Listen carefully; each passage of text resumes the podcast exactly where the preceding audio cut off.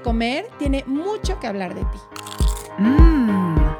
Aquí vas a escuchar historias reales de personas reales que también han estado en la búsqueda de la dieta mágica. Se vale repetir postre.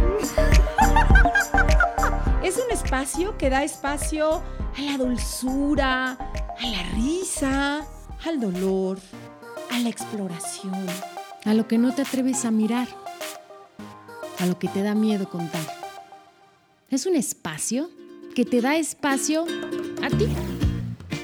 Hola, ¿cómo están? Debo confesarles que hoy me siento un poco nerviosa por, por la invitada que tenemos, pero quiero saber, Adri, ¿cómo estás el día de hoy? Muy bien, Ana. Contenta, ya sabes que cada vez que empiezo el podcast así pongo mi carita de, ay, ¿qué va a pasar hoy? Y eso me emociona muchísimo porque nunca sé qué va a pasar. Y, este, y, eso me abre a la sorpresa de, de encontrarme con lo que cada invitada, cada invitado que tenemos aquí nos, nos hace ver, nos refleja, pero siempre hay una frase, siempre hay una palabra, siempre hay una historia, una reflexión, algo que a mí se me queda y me ayuda. Sí, y justamente yo quiero iniciar este podcast porque en la semana estuve ahí arreglando unos papeles y cuadernos y me encontré una carta que escribí hace como casi tres años, una carta que le escribí a mi cuerpo y les quiero compartir un, un pedacito. Ay, dice, perdóname por tanto tiempo someterte a dietas restrictivas, por tomarme pastillas para no poder escucharte, por hacer tantas horas de ejercicio y darte muy poco de comer, por darte demasiado en unos momentos y luego quitarte todo. Perdón por rechazarte, por no quererte así como eres, por no ver tu belleza, por pelearme contigo por someterte a tratamientos dolorosos y peligrosos. Perdóname por tener miedo a escucharte. Ay, Ana, ya voy a llorar y todo. Sí, les cuento, leo esto, ay, con tantas, tantas emociones. Y bueno, la carta sigue, pero quería iniciar este podcast compartiéndoles esto que escribí con tanto amor y donde, sabes, veo todo el camino que he recorrido y me siento, Adri, muy satisfecha con los pasitos que, que he dado. Yo les puedo decir que es un trabajo diario, es un trabajo donde todos los días me despierto y tomo la decisión de no volver, ¿no? De no caer en estos estereotipos, en no caer en estas dietas restrictivas, en estos, ¿no? redes sociales e imágenes que todo el tiempo nos bombardean, bombardean de cuerpos perfectos y todos los días decido seguir en este camino y querer escuchar mi cuerpo y saber, ¿no? Y decir, esto soy yo, ¿no? Con estos gorditos, estas celulitis, esta soy yo y así me amo. Ay, qué bello y gracias por compartirte. Yo creo que cuando abrimos hacia el corazón y, y lo compartimos con alguien más, se abren más corazones. Y sí, Ay, todos los días.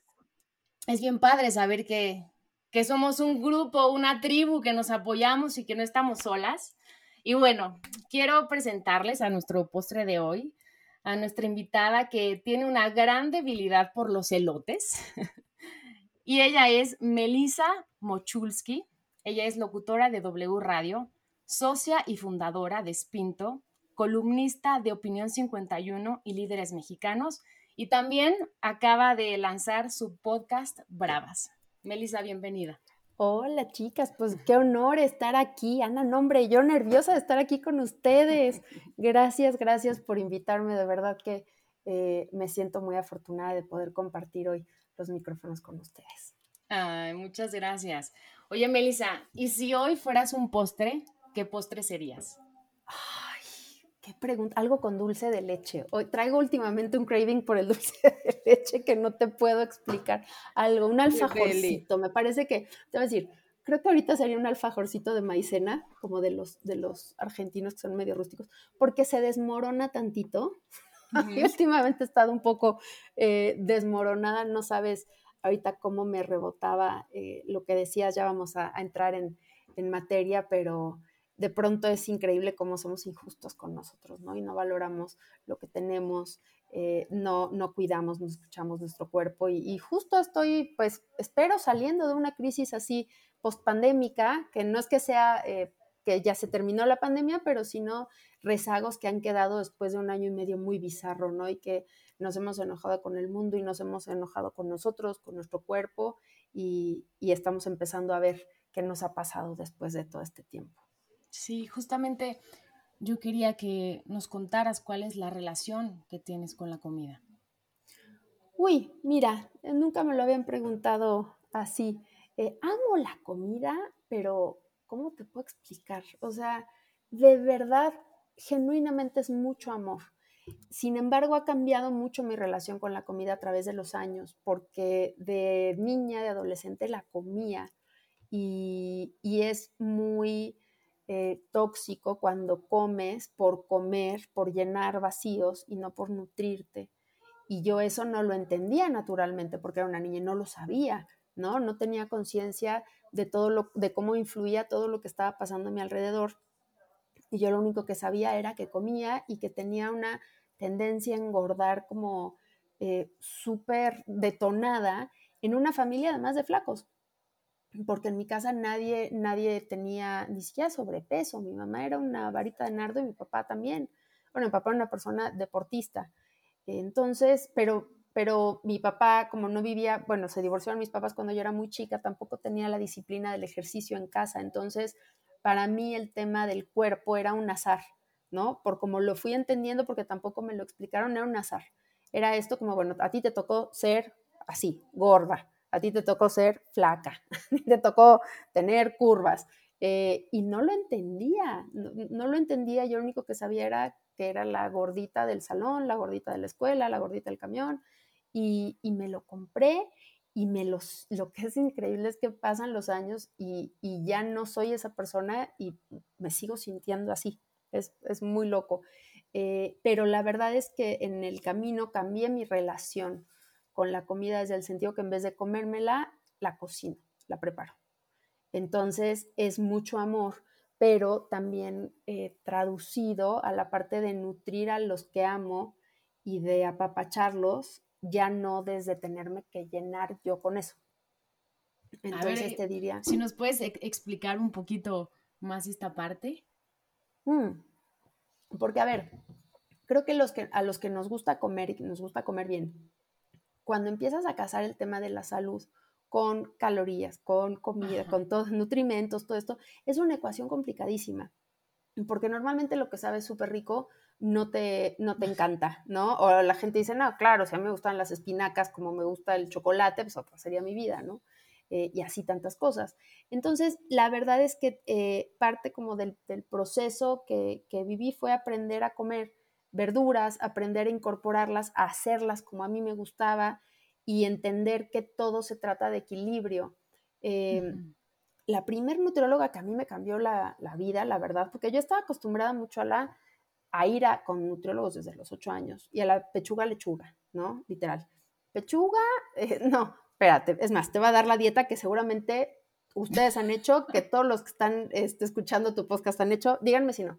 Desayuno, dos claras de huevo con verduras, ¿no? Que son espinacas, champiñones, este, o a la mexicana, si te, fue bien. No más. Este, no más, no más. Colación, una manzana y o pepinos. Sí. ¿no? Comida, pechuga, lechuga, una taza de consomé desgrasado. Eh, a media tarde, poco no, a media tarde, si, si es buena onda tu nutróloga, 10 nueces o 10 este, almendras o 12. Si, si, si, ese día hiciste ejercicio, 12. Eh, cena ensalada de atún con apio, ¿no? Unas gotitas de limón. Claro, pero si bien te ibas la, la lata entera, porque si no solamente la ah, mitad, claro. sí, sí, claro. No, por supuesto, la lechuga libre, exacto, media lata.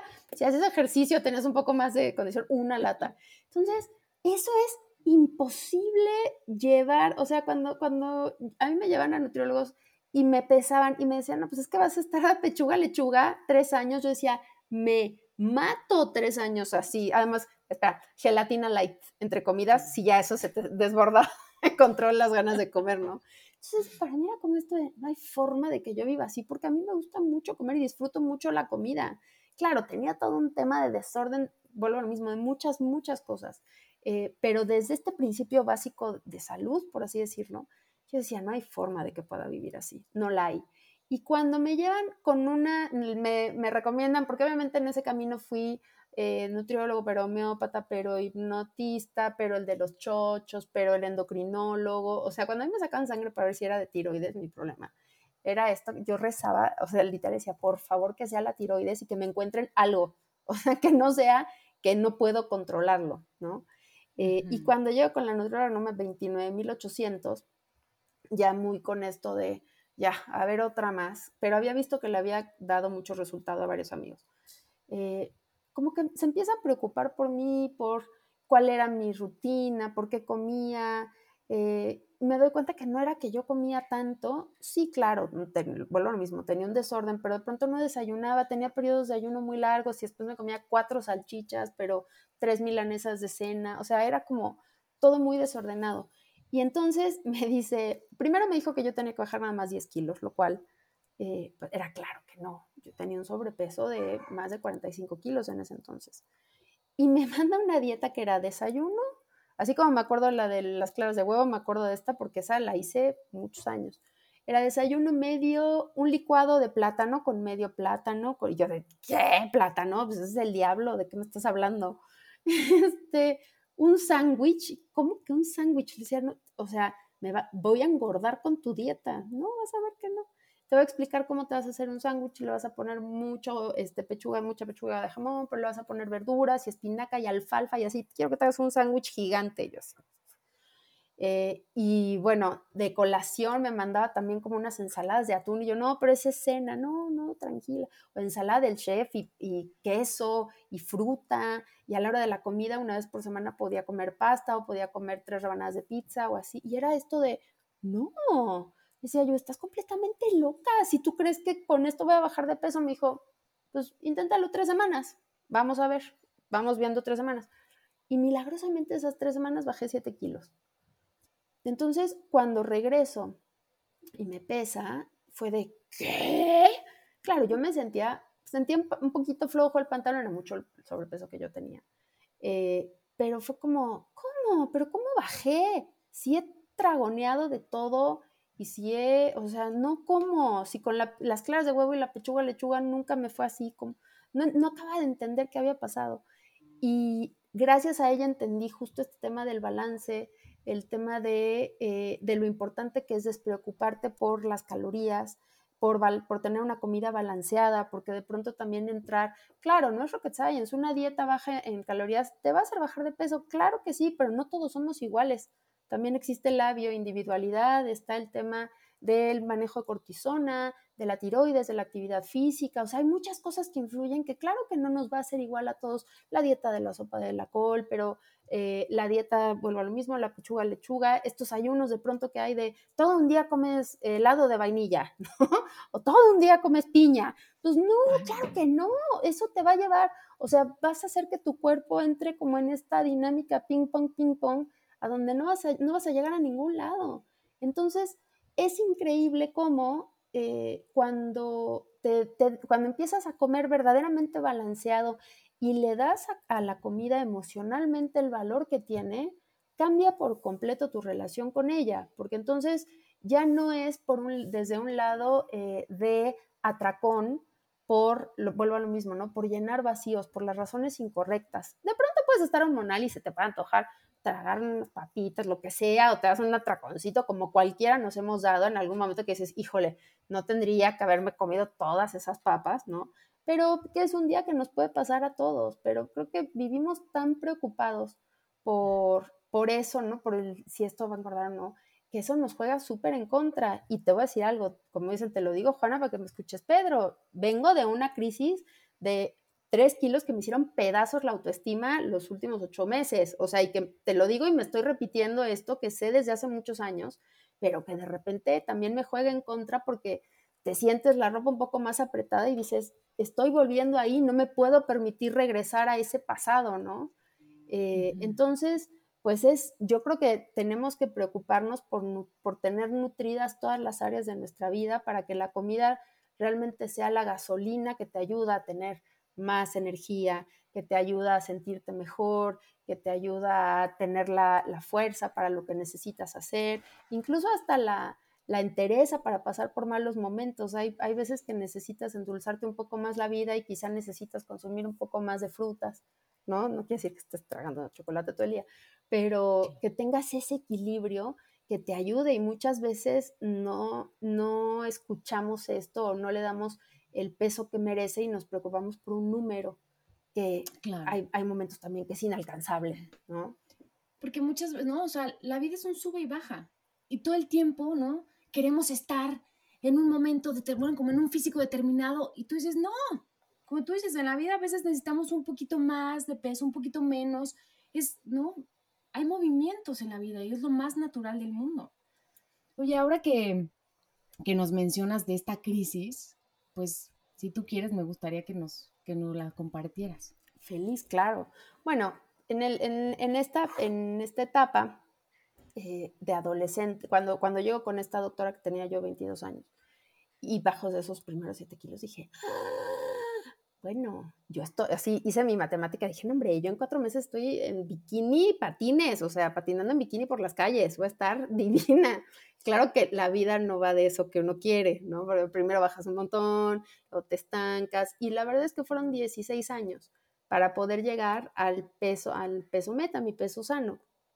Eh, psicológicamente todavía me cuesta mucho asumirme como la persona que soy, asumir el espacio que tengo, eh, incluso la ropa, las dimensiones de mi cuerpo me cuestan, porque suelo usar como ropa mucho más holgada o así, o ni siquiera favorecedora, porque muchos años estuve acostumbrada a ponerme lo que me quedaba, no a elegir algo que me quedara bien.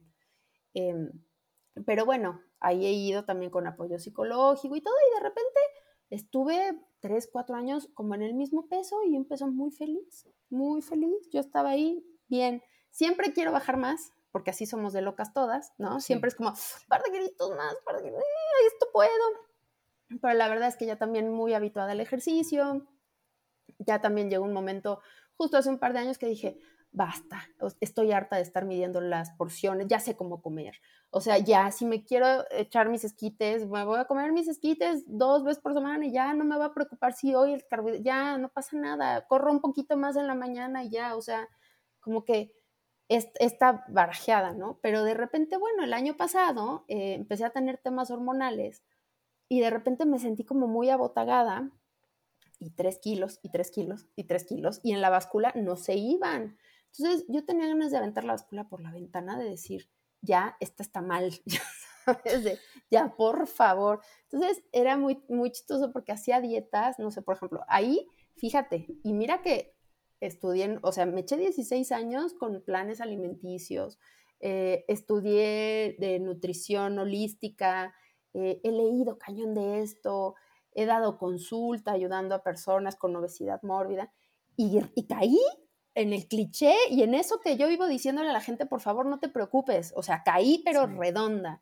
Entonces era de, voy a hacer la dieta del ayuno de la piña, tres días, porque yo estoy hinchada, hinchada. Entonces, tres, y nada y voy a hacer la cetogénica. Y ahí me tienes a mí también así llorando por, por unos esquites por azúcar y tampoco. Y así, y yo decía, no puede ser. Entonces, ponle, la hacía una semana y veía que seguía la, la báscula exactamente en el mismo lugar. Entonces, ya llega el fin de semana y decía, no, ya me voy a echar un par de vinos con mis amigos y voy a, o sea, me voy a relajar, voy a cenar como todos, porque además empecé a caer en esto de, no, yo llevo mi ensaladita, yo, bueno, ustedes comen esto, yo como esto. O sea, empecé a caer, vuelvo a lo mismo, como en todo lo que, lo que había sido una pesadilla para mí.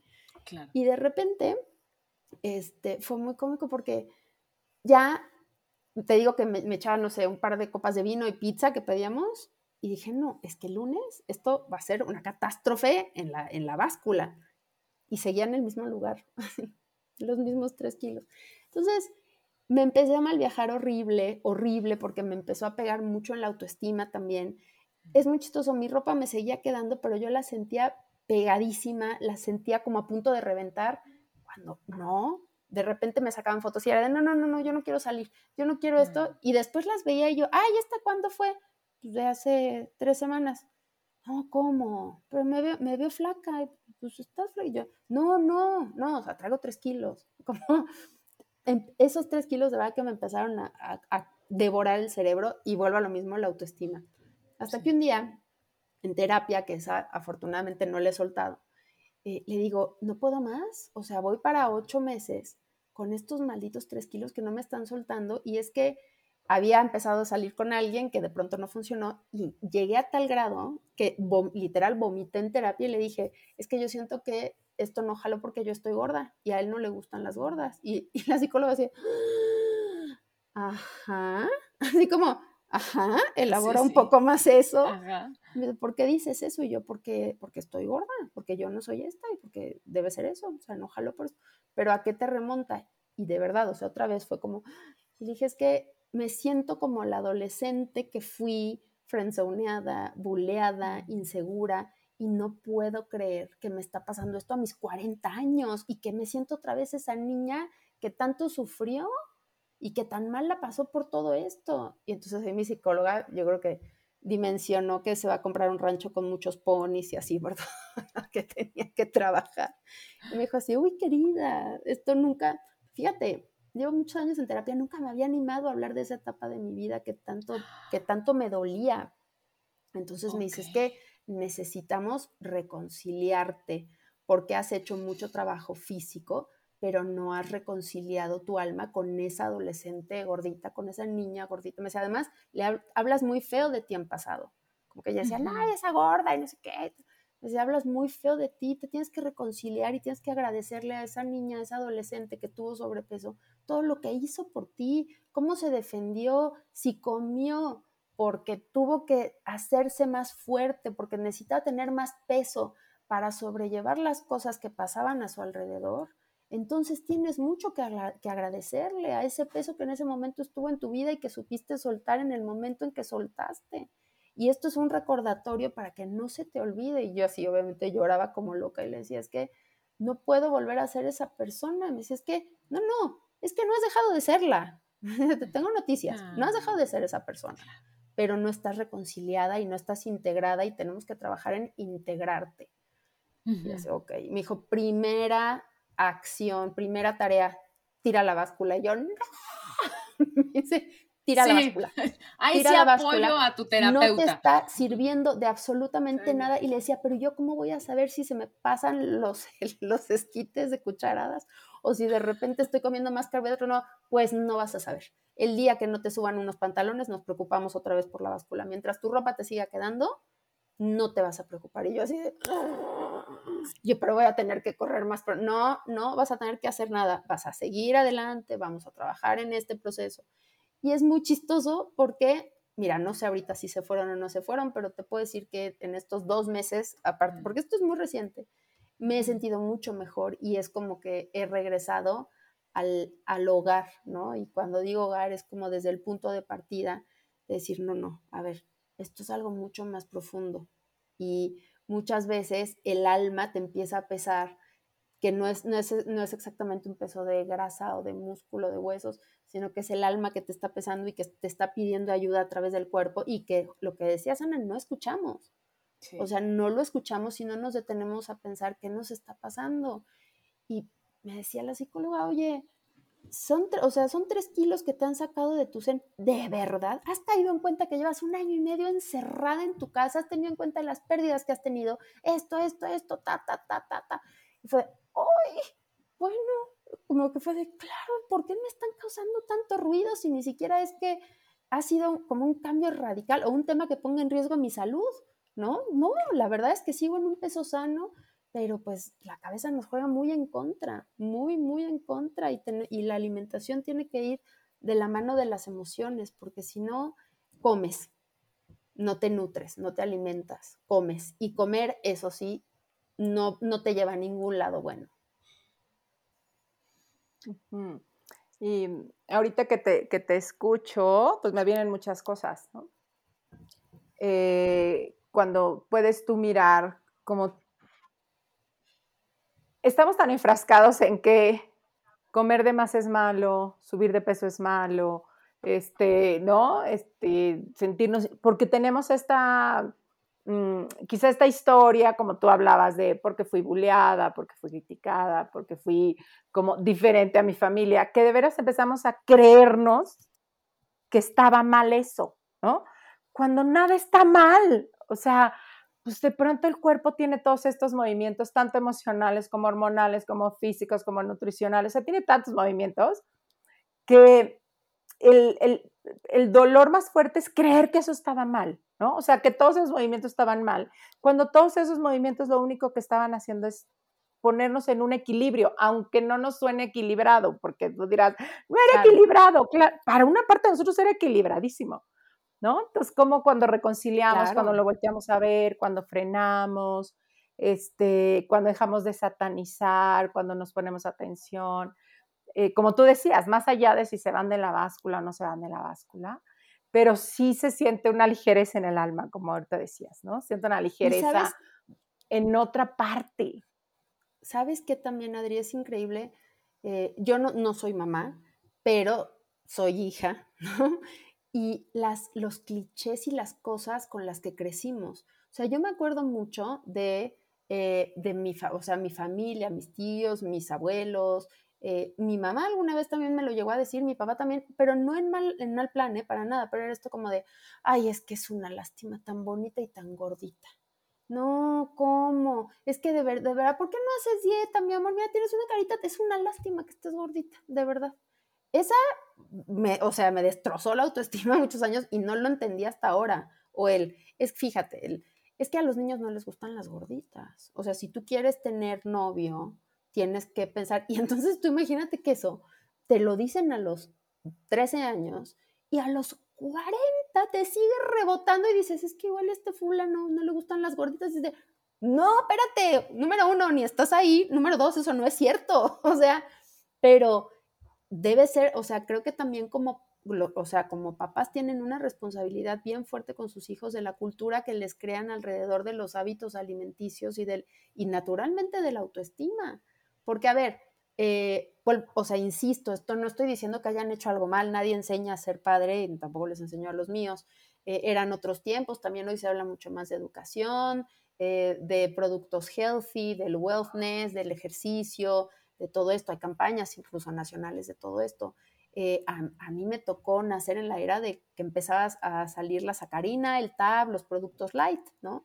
Entonces, claro, nadie, nadie les enseñó cómo, cómo sobrellevar esto. Vuelvo a lo mismo, no, no venía yo de una familia con sobrepeso, todos comían increíble y eran flacos por naturaleza.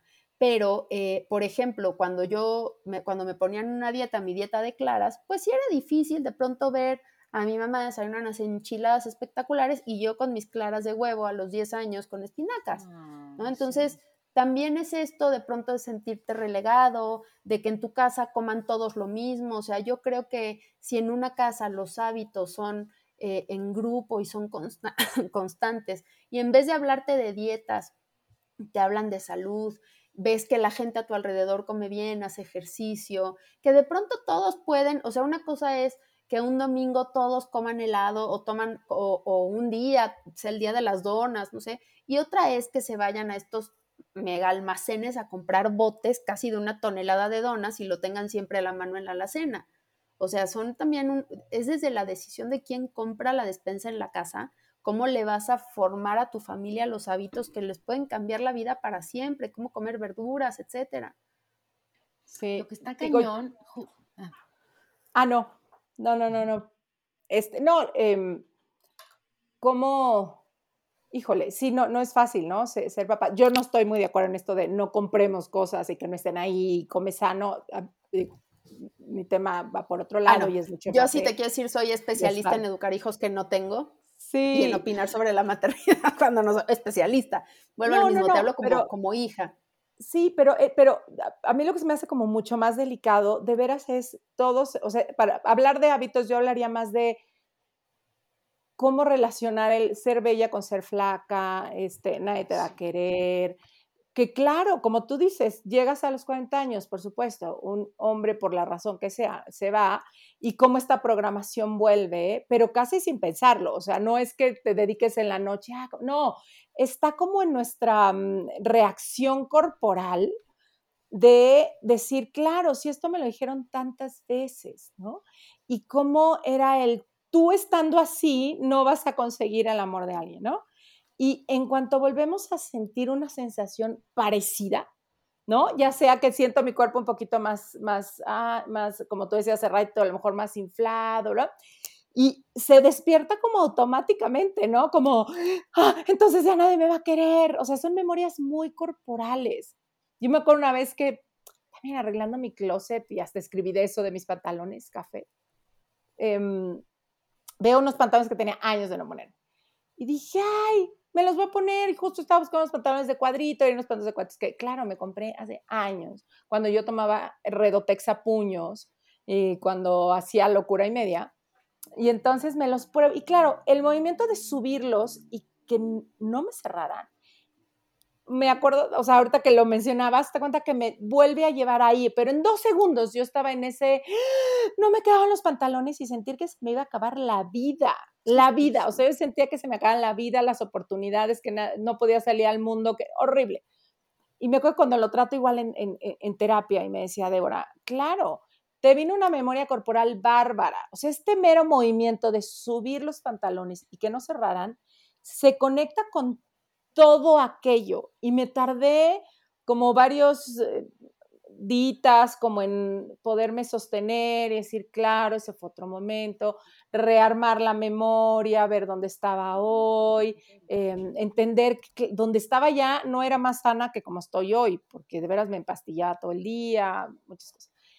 Pero está grueso, o sea, está grueso las eh, lo que se nos implanta cuando escuchamos toda esta cultura de tienes que ser más delgada, tienes que ser diferente a como eres, que yo creo que es el dolor más grande que puede existir, que alguien te diga que para ser amada tienes que ser diferente. Yo creo que es el dolor más fuerte que uno puede encontrar y que cada vez que nosotros queremos cambiar nuestro cuerpo, es como si le echaras limón a esa herida, ¿no? Es como volverte a decir tú, porque así no, está, no eres suficiente, así no eres suficiente, y se queda tan abierta que con cualquier cosita que pase, ¿no? De, no, pues igual ya no te hablo, o ahorita no te...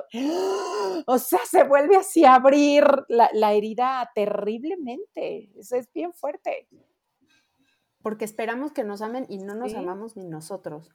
Y eso es terrible, ¿no? Es como de cómo puedo esperar que haya un buen amor si yo en este momento no tengo un buen amor por mí, ¿no? ¿Qué, tipo de pareja, qué tipo de, amor puedo recibir, puedo esperar si no estoy lista para entender y recibir el, propio, ¿no? Entonces, pues todo lo que, lo que deviene de ahí.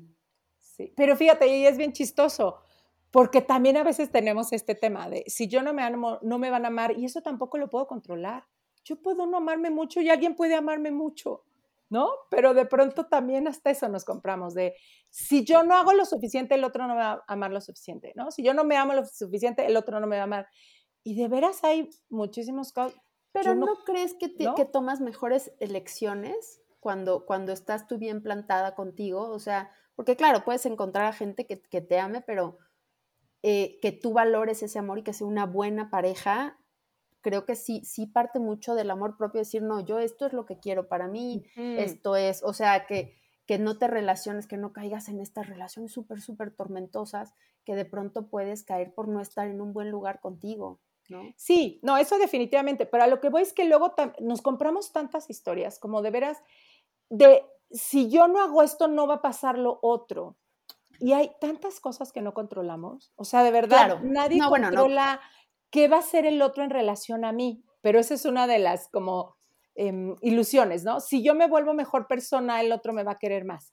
Si yo soy tal, el otro, y eso no es controlable. Como si hubiera un manual, ¿no? Exacto. Como que tratamos de hacer las cosas como si hubiera un manual cuando es lo que menos hay, siempre acaba siendo Exacto. completamente diferente. Hablando de estas memorias, justamente, yo para todo mi justificación es porque estoy gorda.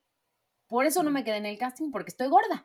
No, es que por eso este güey no quiso salir conmigo porque estoy gorda. No, entonces llega un momento y esta memoria constantemente sale, ¿no? Y es un trabajo que das alto, Ana, para, ¿no? Sé que eso está ahí y sé que uno tienes una herida muy profunda de la infancia, porque todo el tiempo era, Ana está gorda, Ana no puede comer, Ana, ¿no? Le hacen el feo en la escuela, Ana le hacen el feo en la tienda porque no le queda la ropa, ¿no? Todo el tiempo es un rechazo hacia el cuerpo. Y hoy de adulto digo, no, alto, no es porque estoy gorda, es porque seguramente no les gustó cómo actué o porque no les doy el perfil. Y eso también es doloroso, ¿no? En aceptar que o por algo, ¿no? Te dijeron, te dijo el galán, algo no le gustó de mí. Sí, sí. Y por eso decidió no salir conmigo. Pero no es, no, no es que esté gorda. O muchas veces también ni siquiera es un tema nuestro. O sea, por decirte algo en el casting que dijeran, no, la verdad es que el personaje mm, da más para una, una persona más trigueña, Ana es muy rubia, pero tú automáticamente te vas a tus demonios. Totalmente. O sea, siempre pensamos que es tema nuestro, eso es cañón también. Sí, sí. Pero es que, siempre el rechazo es duro. Duro. Pero decías algo bien interesante ahorita, Ana, como aunque sea doloroso, es menos doloroso pensar que nos rechazaron por el cuerpo que, eh, que al final pensar que nos rechazaron por nosotros mismos. Entonces, finalmente el tema del cuerpo se vuelve un poco un amortiguador que tengo la ilusión de que si lo cambio, entonces el rechazo ya no va a ocurrir, ¿no? Puede ser. Decía Ginny Rod algo bien lindo, que decía, es que creamos un problema secundario cuando creemos que el principal no lo podemos resolver, ¿no? Y que por el mm. problema secundario es la, gordura. Cuando el original era otro, el original es el, tema, el miedo al rechazo, el miedo al abandono, el creer que no eres suficiente y demás. Pero claro, el, como en la gordura toma forma, y entonces pareciera que si se acaba la gordura, se acaba todo lo otro. Y pues no. Se resuelve la vida. Y no, porque pues además es como, te tengo noticias, eh, querida vida, nunca nos es suficiente.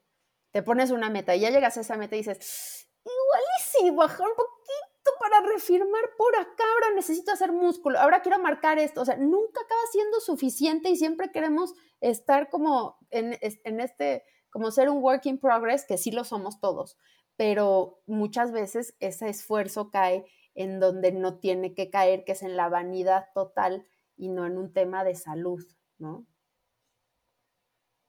Sí, sí, sí. Ay, no, o sea, Adri, me dejaste súper tocada, perdón, o sea, con la frase que dijiste, o sea, debo confesar que me quedé como en shock, así.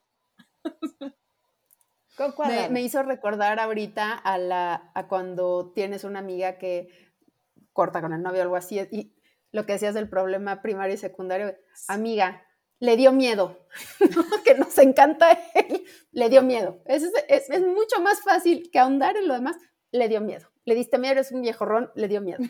Entonces ya con eso ya lo solucionas todo, ya también, sí, tienes razón, le dio miedo, es un cobarde, perfecto, listo, ya lo solucionamos, le dio miedo. Y es lo mismo, es porque estás gorda, sí, listo, lo que sigue, ¿no? No nos vamos más adentro, sí, totalmente. Totalmente.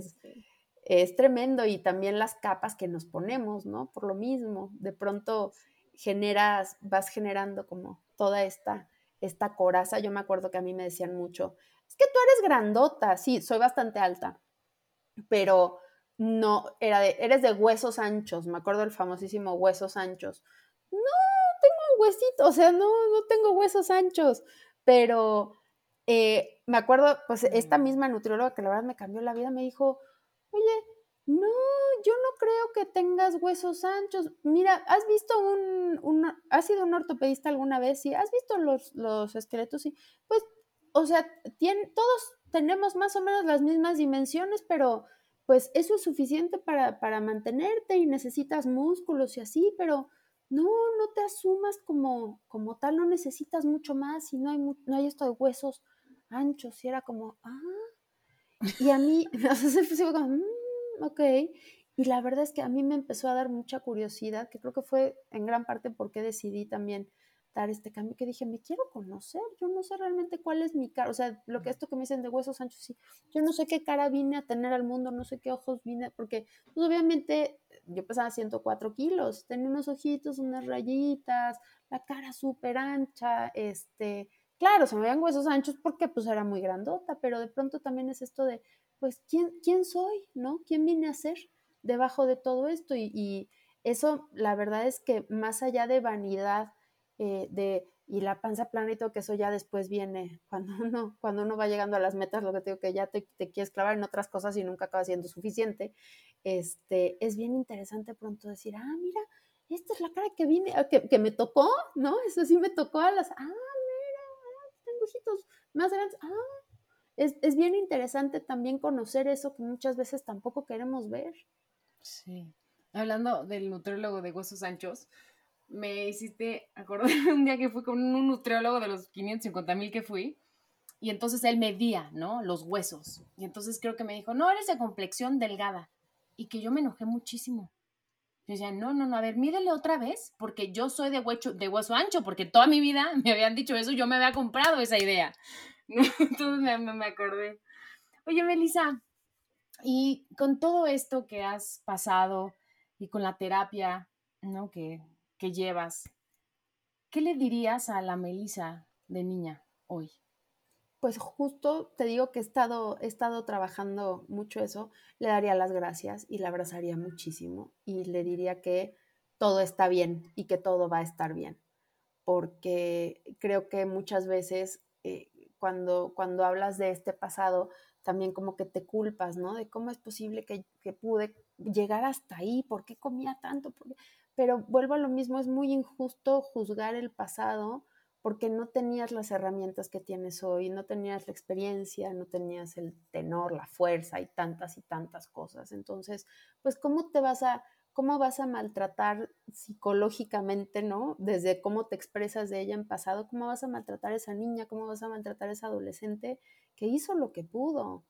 Entonces, realmente, si yo pudiera abrazarla, sería eso, decirle que, que todo está bien y que todo va a estar bien y que disfrute y que viva, porque pues también por todo esto yo me acuerdo, a mí la etapa que más me costó fue la adolescencia, naturalmente, ¿no? También la época de, eh, de conocerte, de salir, de empezar a tener mucha más curiosidad por más cosas que antes no te interesaban. Eh, y era esta vergüenza del cuerpo y de pronto estar con un calorón tremendo, yo con suéteres tapándome y chamarras y de vamos a ir todos a Acapulco por el viaje de generación, no, yo no puedo ir. ¿por qué no? Pues no porque eh, no, no puedo, porque no me dan permiso, porque, o sea, inventarte 20 cosas, porque antes muerta que te vieran en traje de baño los demás, eh, en fin, o sea, esta, estas cosas que te duelen, y volvemos a lo mismo, ¿no? Estas cicatrices que te quedan, eh, que te duelen y que de pronto piensas en, en, esa, en esa niña, en esa adolescente, y te enojas como por la situación, no quieres volver a ser ella, pero por otro lado es de no, lo que me dijo mi, psicóloga, no, sigo siendo la misma y tengo que reconciliar todo esto y amar a esa niña, a esa adolescente, para también hoy estar bien conmigo y entender que no somos tres, somos la misma y seguimos de la manita, ¿no? Yo tuve, tuve un día un sueño que fue muy bonito, eh, que era yo de niña, abrazada por, por mi adolescente, abrazadas las dos por mí y yo abrazada por una mujer mayor que espero que sea yo porque eh, se veía espectacular. y esa imagen es como que la, la, sí, sí, la, como que me llegó en, un sueño y la tengo muy presente y, ha sido, eh, pues, literal mi trabajo en terapia todo este último año, ¿no? Porque justo me decía, me decía la psicóloga, ese, sueño que tuviste es muy, muy simbólico porque es justo el proceso que tienes que llevar ahorita de abrazarte en todas tus etapas para que el día de mañana puedas volver a contener, o sea, sigas entendiendo que, tienes que contenerlas, que, eres una, que eres la misma. Ay, qué bonito, qué, como qué linda imagen, bueno, a mí por lo menos me dejas, ¿no? De, poder ir abrazando y como dices, no es que a esa ya no soy, esa de, no, pues sí soy, hoy me puedo em, tener este, este otra relación, ¿no? Conmigo misma, de más compasión. Y desde ahí se toman, como decía hace ratito, ¿no? Mejores decisiones, que estoy totalmente de acuerdo con, desde un lugar más amoroso, más compasivo, más... Se toman mejores decisiones que desde la culpa, que desde el castigo, que desde el rechazo, que desde el odio. Entonces, Pero además, qué rico es o sea, qué rico es disfrutar la comida, ¿no? No es, lo, la hemos satanizado tanto porque, bueno, otra vez, creemos que es la culpable de la gordura, como que automáticamente lo relacionas. Y de todos nuestros... Si quieres ver, claro, exacto, por ende, todo, entonces, los carbohidratos súper satanizados, el azúcar súper satanizado, está todo como, está todo mal. Y no es muy rico también comer bien, darte un gusto, de, eh, disfrutarlo también eh, de pronto le agarramos tanta mala fe a la comida o la pasamos tan mal si hay un evento y estás a dieta y dices, no, ¿cómo? Pero es que hay paella, es que yo el arroz no puedo. Y te haces toda una historia porque tú estás a dieta que ni disfrutas la reunión, ni disfrutas a la gente, ni nada, pero nada más estás envenenada porque no, no puedes comer nada de lo que hay y tú ya te comiste tu atún que te habías llevado para, para, para, para, poder sobrellevar la reunión. Entonces, eh, es bien importante disfrutarlo. Yo, la verdad es que, como les decía al principio, en la cocina he encontrado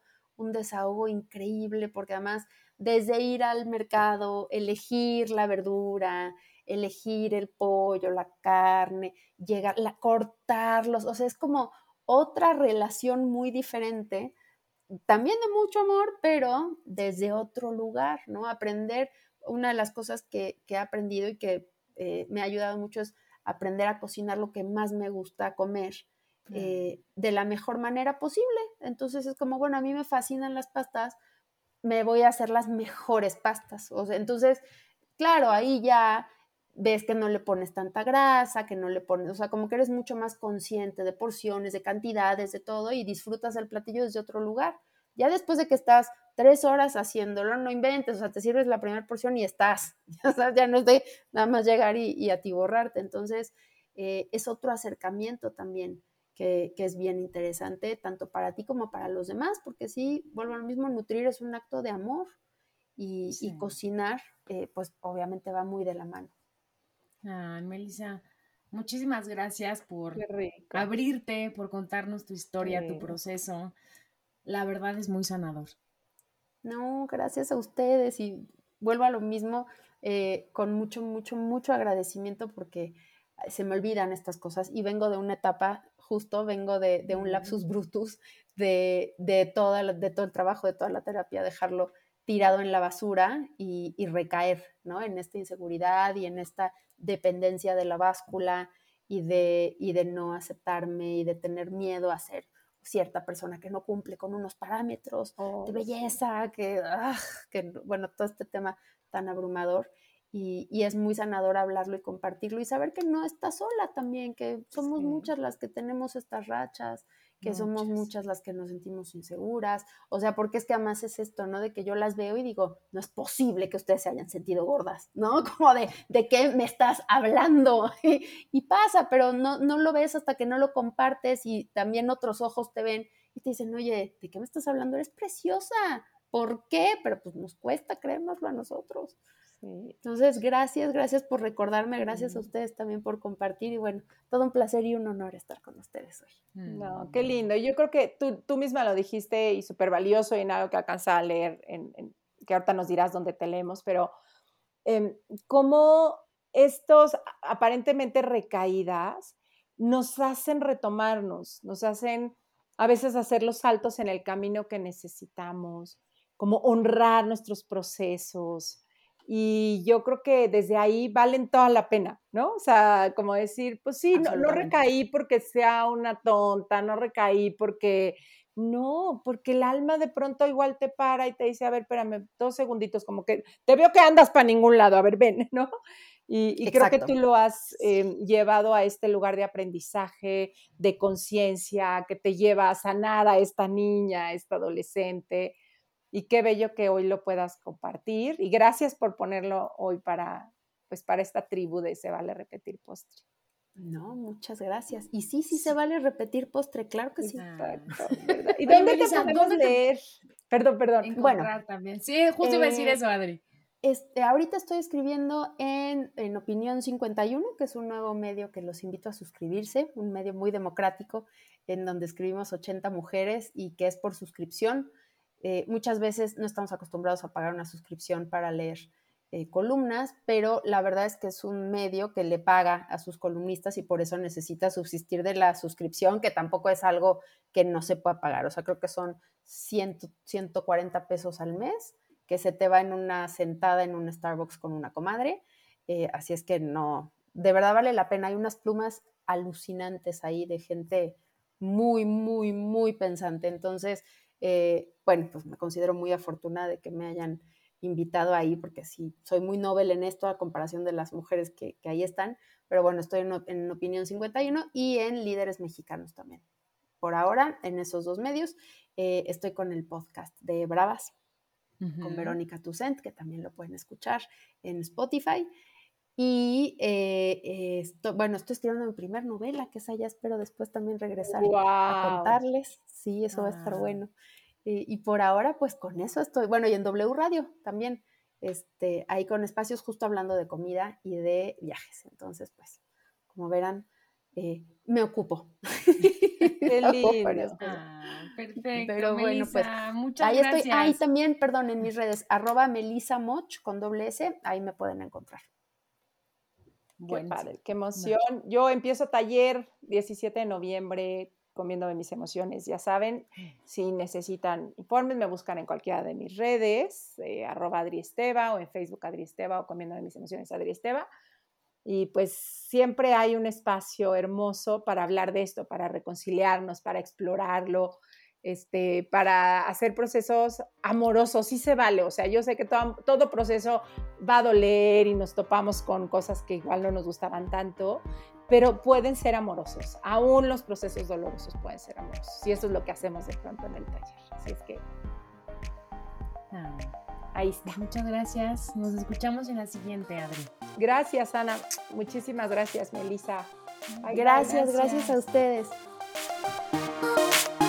Si te gustó el podcast, pasa la voz y no olvides suscribirte.